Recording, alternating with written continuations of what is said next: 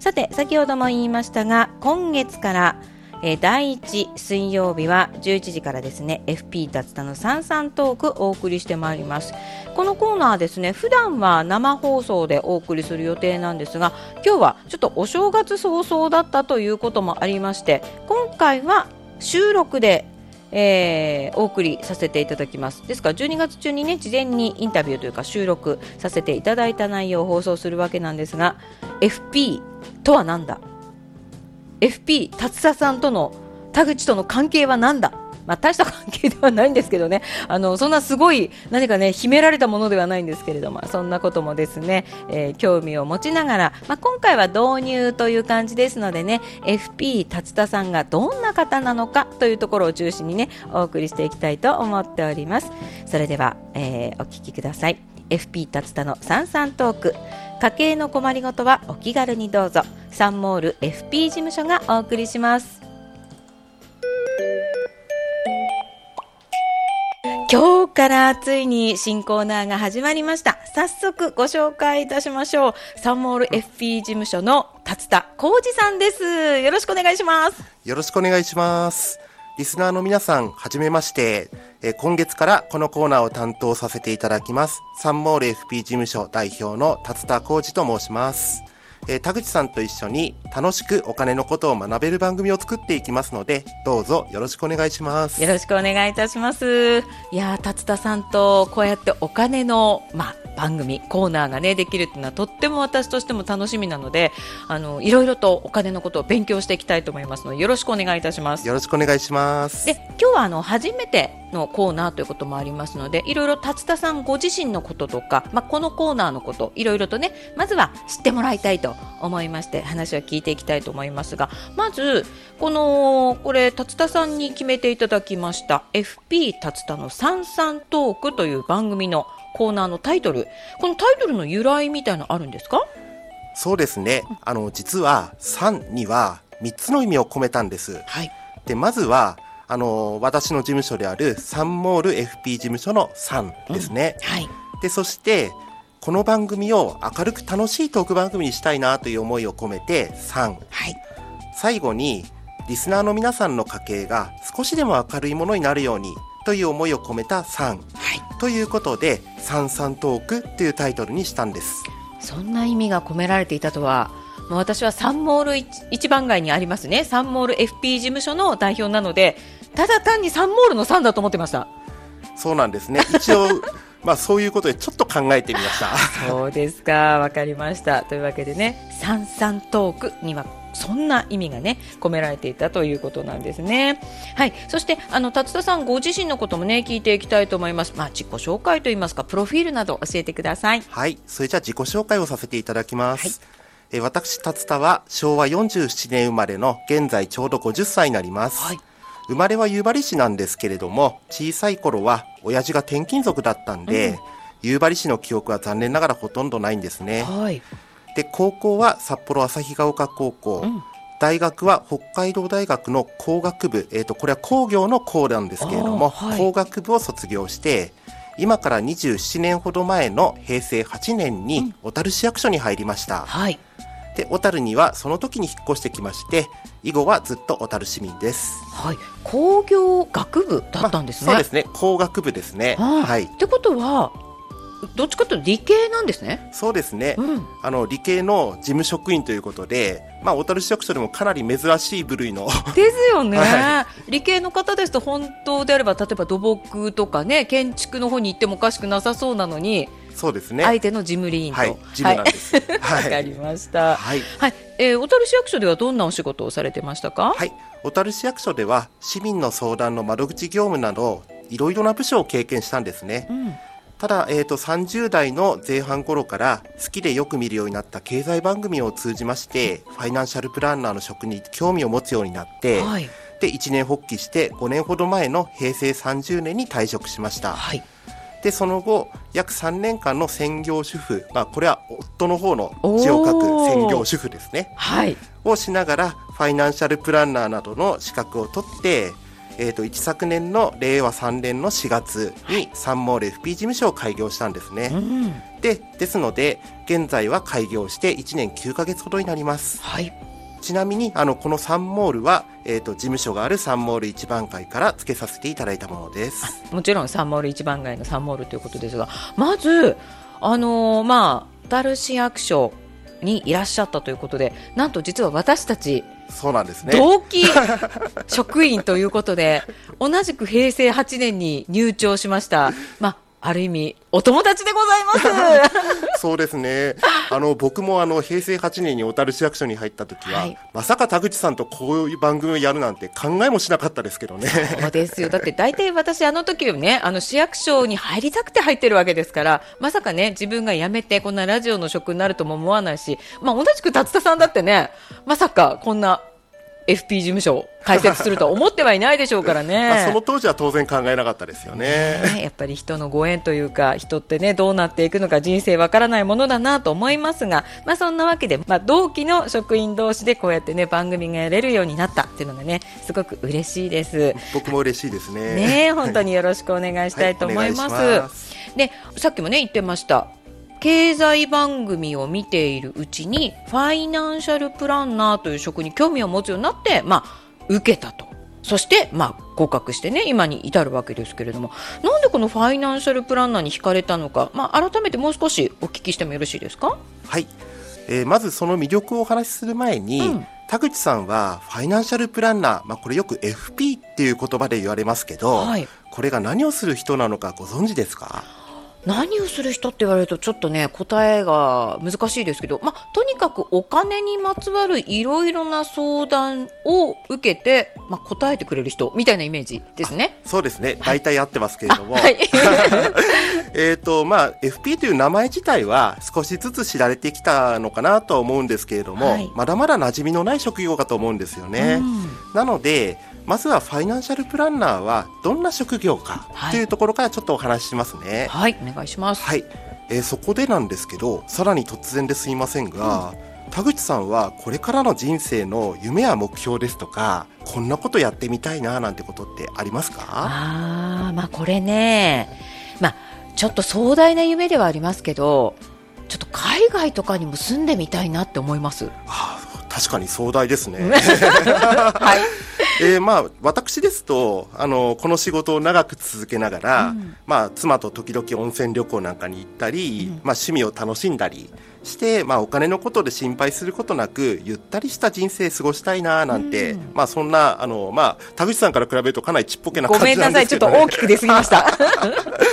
あのまあリスナーの皆さんもあのやっぱり一人一人ですね将来の夢や目標、まあこれライフプランって言葉を使ったりするんですけれども、はい、まあそういったものをお持ちなんじゃないかなと思うんですよね。うん、ただ実際にあのその夢や目標を叶えようとすると、うん、どうしてもお金の問題、はいがついて回ったりするんじゃないかなと思うんですよね。まさにだって私だってね海外旅行に行くお金すらどうかっていうなのに、まあ、海外に住むんだってもっともっとお金かかりますもんね。まあそうですよね。はい、まあそこでなんですけど、うん、あのファイナンシャルプランナーはご相談者一人一人が持っている夢や目標に対して、はい、お金の面でさまざまなお悩みをサポートしたりその解決策をアドバイスする、まあ、それが本来のお仕事とされているんですね。はい、でこの仕事の内容を、私が所属する日本 FP 協会ではよく家計のホームドクターという言葉を使って表したりしてるんですね。わかりやすいですね。家計のホームドクター。そうですね。なのでちょっとお医者さん的なイメージですよね。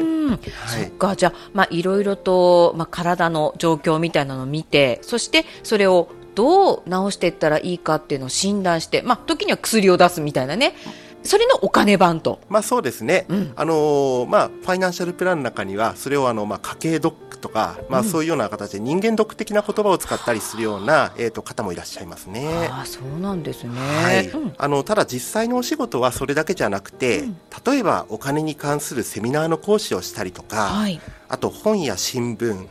そして最近ではインターネットの記事なんかも書いたりしているファイナンシャルプランナーもたくさんいますね。はい。はい。で、また私はあの個人で事務所を立ち上げているんですけれども、うん、多くのファイナンシャルプランナーは金融機関ですとか、うん、証券会社、あるいは保険会社などの社員として働いていたりしますし、うん、あと私はしていないんですけれども、保険や投資商品などを販売しながら、手数料や仲介料の収入を得ていらっしゃるようなファイナンシャルプランナーの方もいらっしゃいますね。はい。まあ、ファイナンシャルプランナーのお仕事についてはこんな感じなんですけれども、うん、なんとなくお分かりになりましたかね？はい。あの、じゃあ、達田さんのように、まあ、個人で事務所を立ち上げているファイナンシャルプランナーっていうのは、割と珍しいってことなんですね。まあ、そうですね。ファイナンシャルプランナー全体から見たら、うん、あの、かなり少ない方の部類になるのかなと思いますね。そうですか。はい。わかりました。えー、そこでなんですけど、うん、あじゃあなぜ私がこの仕事に見せられたのか、はい、ということなんですけれども、うんえーと、主な理由が3つあるんですね、はい、まあ、私もちょっと昨日ちょっとこれじっくり改めて考えてみたんですけど、まあ、思いついたのは3つですね、はい、でまず1つ目なんですけどこのファイナンシャルプランナーのお仕事は先ほどのあの家計のホームドクターの言葉の通り、うん、お客様のお悩みに寄り添いながら夢や目標を叶えるためのサポートができる、まあ、そういう仕事だということなんですね。はい、で私自身あの人生の後半は自分自身の意思や行動でお客様の人生に寄り添えるような仕事がしたいなーなんて、うん、まあ、漠然と思っていたところだったんですけど、はい、まあ、この仕事の内容がまさに私の心に刺さったんですよね。はい、で2つ目なんですけれども、まあ、これも先ほどの繰り返しになるんですけど私自身経済番組を見てそこからさまざまなことを勉強したりとか、うん、あと資産形成のことをいろいろと考えたりすることが大好きなんですね。はいでまあ、そしてそれがまさにこの仕事に直接つながっていると、まあ、そういうことなんですね。はい、で最後に3つ目なんですけど、まあ、あの現在は人生100年時代なんて言葉がよく言われたりするんですけれども、はい、まあえーと、この仕事は死ぬまで続けていける、うん、まあ、そういったところもやはりこの仕事の魅力かななんて思ったんですね。そうですか。もうじゃあ本当に転職あそうですよね。あの、まあ、そんなようなことで私にはこのファイナンシャルプランナーという仕事がまさに転職のように思えたんですね。そうですか。はい、まあ、実際なんですけど開業されて1年9か月でしたか、はい、はい、どんなご相談に乗ってきたんですか？はい。そうですね、うん、あの昨年もさまざまなご相談をお受けしたんですけど、はい、やはり多いのは資産形成、うん、特に老後の資産形成についてのご相談ですね。はいであのまあ、ご存知かもしれませんけど3年ほど前に老後2000万円問題、うん、まあ、そういう言葉がありましたね。はい、はい。まあ、そういったことでやはり老後の生活に不安を持たれている方が多いんだなっていうのは、うん、本当にこの仕事をしていると実感しますね。あそうなんですね、はい。はい、えー、またあの30代から40代ぐらいのご夫婦などから、うんあのマイホームが欲しいんだけどどれぐらいの費用までなら大丈夫でしょうか？とか。まあ、そういったようなあの住宅のあの購入資金ですとか、うん、あの住宅ローンに関するご相談ですね、はい、はい、まあ、そういった相談ですとかあるいは子供が欲しいんだけど、あるいはもう一人欲しいんだけど、うん、今の収入で不自由なく生活していけるでしょうか？なんて、まあ、そんなような、えーと、シリアスな、まあ、相談を受けたりすることもあります。はいそうですか、はい。えー、またあの生命保険や医療保険の見直しをしたいですとか、うん、今の保険を解約した方がいいでしょうか、うん、なんていうような保険に関するご相談も多いですね。あそういう保険についての相談でもいいんですね。まあ、そうですね、はい、あのそういった相談もお受けしております。はい、はいであとその他、まあ、最近はあの介護費用についてのご相談、うん、まあ、これも非常に増えてきてますし、うん、あと相続や贈与のことなどについても、はい、あのご相談やご質問をお受けしたりしてますそうですかいやすごいやっぱりまあお金家計といっても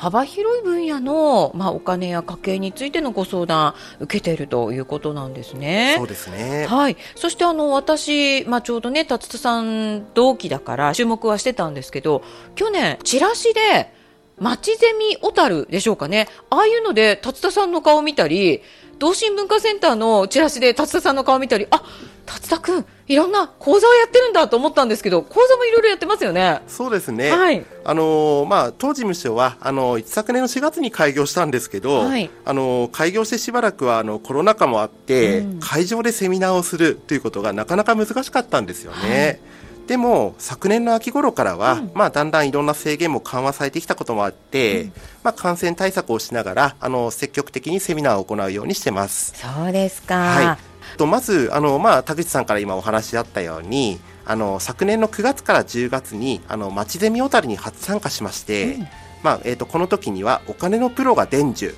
一生役立つ資産形成講座という定員4名のミニセミナーを6回ほど開催して、はい、たくさんの方にご参加いただきました。また10月から12月にはあの同心文化センターでお金のプロが解説定年後に役立つお金の知識というタイトルで家計年金住まい資産運用で医療介護相続といった幅広いテーマでこちらも6回の講座を行いました、はい、あと札幌でも昨年10月に日本 FP 協会のイベントで生活に役立てよう年金定期便活用術というテーマでセミナーをさせていただきまして、えこの時は嬉しいことに満席となる50名以上のご参加をいただきました。そうですか。本当12月まで都心文化センターでも講座をしたり、まあ、10月には日本 FP 協会のイベントでもセミナーをしたりしかも満席ということですごいいろんなところで、ね、セミナー講座開催してたんですね。そうですね、はい、今年ももちろん何かセミナー開催するんですか？そうですね、うん、あの今年もあの大きなセミナーももちろんやりたいですし、うん、あのぜひあのご依頼いただければやらせていただきたく思っているんですけどね、もともと私あの町ゼミのようにあの4人ぐらいの参加者と、うん、あの和気あいあいとした雰囲気で、あのお話ができるようなお茶会的な感じのあのセミナーが実は大好きなんですね。はい、なのであの今年はあのそんな会をたくさん開いて、うん、あの事務所をできればお客様のコミュニケーションスペースっていうか、うん、コミュニケーションの場にしたいななんてまあちょっとあの漠然となんですけど、うん、ちょっと考えたりしてるんですね。そうですか。なんかまあこのコーナー番組始まったばかりですけれども、はい、なんかだんだんとリスナーさんにこの達田さんのことがね知られてきたら、このねさんさんトークのような、ね、雰囲気で事務所で皆さんとお金の話とかできたら楽しそうですよね。そうですね。ねはい、私もあのぜひそんなことがやりたいななんて思ったりしてますね。はい、わかりました。はい、まあそして当然ねこの番組コーナーの中ではお金にまつわるいろんなお話をこれからしていくわけですけれども、月1回ねいろんなテーマを決めてい、えー、きたいと思うんですが、はい、2月3月これからのテーマなんてもう達田さん決められてるんですか？そうですね、うん、あのお話ししたいテーマは本当にたくさんあって、うん、もう私も今口がムズムズしているような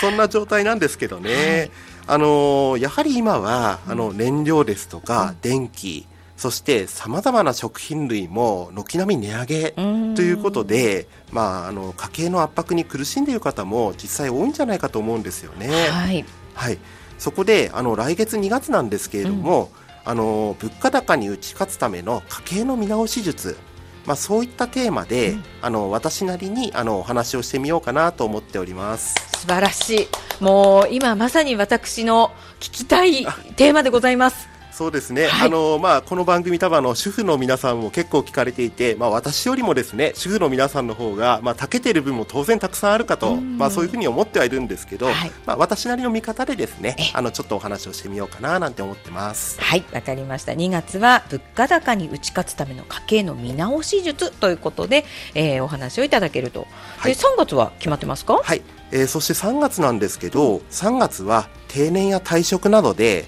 勤めておられた会社を退職されるようなそういった方も多いんじゃないかと思うんですよね。はい、ですので知っておくと役に立つ退職前後のお金の手続き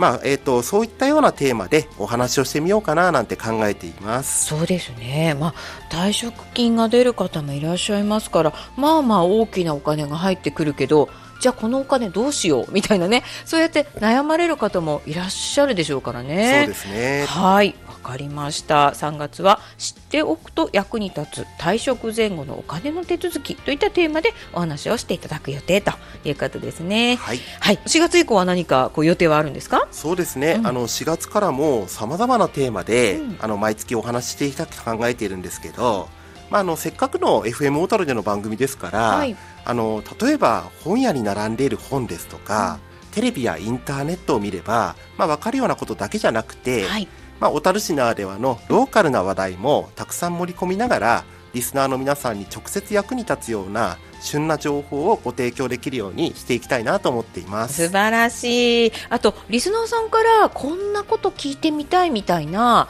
まあ、テーマについてのメッセージもいただきたいですよね。あもちろんですね、はい、あのいきなり事務所まで来るのはちょっと緊張するですとか、うん、まあ、ちょっと相談してみたいななんてことなどありましたら、うん、まあ、お気軽にメッセージをお寄せいただければと思ってます。はいわかりました。あの達田さんまあ FM 小樽のホームページにはもうねパーソナリティの写真が掲載されていますけどもう穏やかで優しそうなもうとにかくこう相談に乗ってくれそうな雰囲気を醸し出していると思うんですけど実際そうですからぜひあのいろいろと聞いてほしいですね。ありがとうございます。そうですね。はい、あのぜひ聞いていただければと思ってます。はい、わかりました。では改めましてサンモール FP 事務所、まあ行ったことがないっていう方も多いと思いますので、場所ですとか教えていただけますか？はい、えー、住所なんですけど、うん、えっ、ー、と小樽市の稲穂一丁目三番9号。共和サンモールビル2階になるんですけど、はい、まあえーと、住所を言うよりも、うん、あのサンモール一番街のアーケードの中にあるって言った方が多分早いと思うんですね。はい、であのアーケードの余市側の端にあのローソンさんがありますけど、はい、その隣に、えーと、小樽ロマン横丁さんが入っている、うん、えーと、ビルがあるんですね。うん。で私の事務所はそのビルの2階になります。そうですか。ロマン横丁さんのビルの2階と。そうですね。はい。わかりやすいですね。はい、はいで電話番号は小樽0134の65の7752番です。はい、0134-65局の7752番となっています。はい。でまたあのサンモール FP 事務所のホームページもあるんですけど、うん、あのそのホームページの中のお問い合わせフォームからもあのメッセージをお送りいただくことができますので、はい、ぜひ、えーと、お気軽にお送りいただければと思っています。はいわかりました。ではあのー、その他達田さんの方からなんかこれだけはお話ししておきたいなんてことありますか？はい。あの宣伝になってしまってすみませんが、ええ、あの来月の、えーと、2月21日火曜日の、えーと、午後6時半からなんですけど、はい、小樽同心文化センターで今、えーと、ニュースとかで結構話題になっております、うん、あの NISA と iDeCo の講座を行います。はい。であのニュースなどであのご存知の方もいらっしゃるかもしれないんですけどね、うん、あの特に NISA に関しては、はい、来年の2024年から制度が大きく変わる見込みになってます、うん、えー、そういうことであのどのように変わるのかそして上手に活用するためのポイントなんかをえっ、ー、と、皆さんの質問にお答えしながらお話をさせていただきたいなと思っています。はい。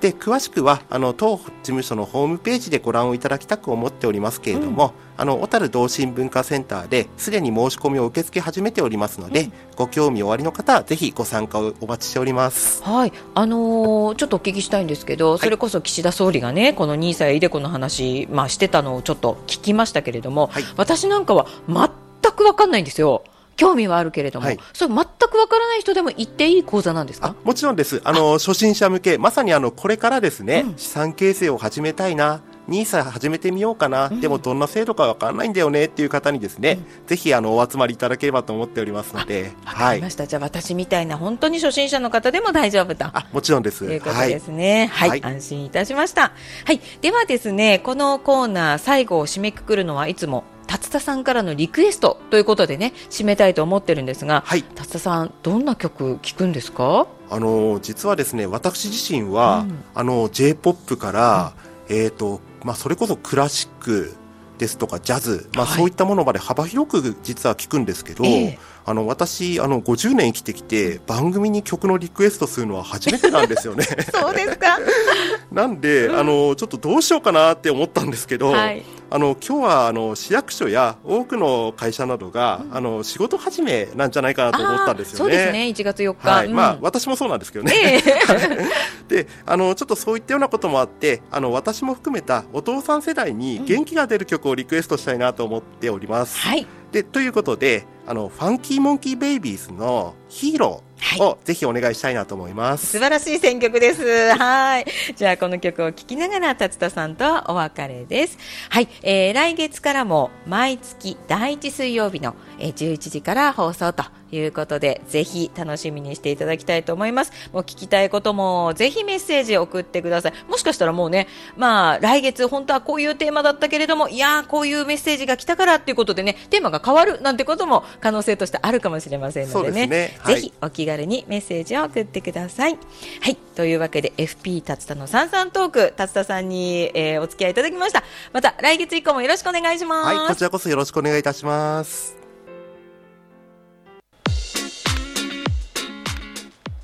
お聞きいただいて、どうだったでしょうかね。達田浩二さん、FP 達田のね、達田浩二さんですけれども、私と小樽市役所の同期入庁ということでね、平成8年に一緒に小樽市役所に入庁した、まあ、仲間、お友達でございます。もう本当に今回たまたまご縁があってね、一緒に番組をやることになって、まあ、2人とも、まあ、多分不思議な気持ちでいっぱいなんですけれども、今日はね、たまたまお正月早々だったので、えー、事前収録した内容になりましたが、来月からは生放送ですので、よりね、あの、楽しくトークができるんじゃないかなと思います。そして来月は、ま、家計についてのね、お話ですから、うん、多くの方にとっては関心がある内容ではないでしょうかね。ぜひお聞きください。そして、あの、FP 達田、ファイナンシャルプランナーに聞いてみたいお金のこと。これね、さっきのインタビューの中でも達田さんおっしゃってましたが、事務所に直接お電話、もしくは行ってご相談するとなるとちょっとね最初は勇気がないということもあるかもしれませんけれどもこのコーナーでねメッセージとしてご相談いただくのであればこう気軽な気持ちでお金の相談できるんじゃないかなと思います。匿名でも全然構いませんのでねご相談のメッセージお待ちしております、えー、FP 達田のさんさんトーク宛てまで送ってください、えー、まずは今月スタートということでね FP 達田のさんさんトーク家計の困りごとはお気軽にどうぞ。サンモール FP 事務所がお送りしました。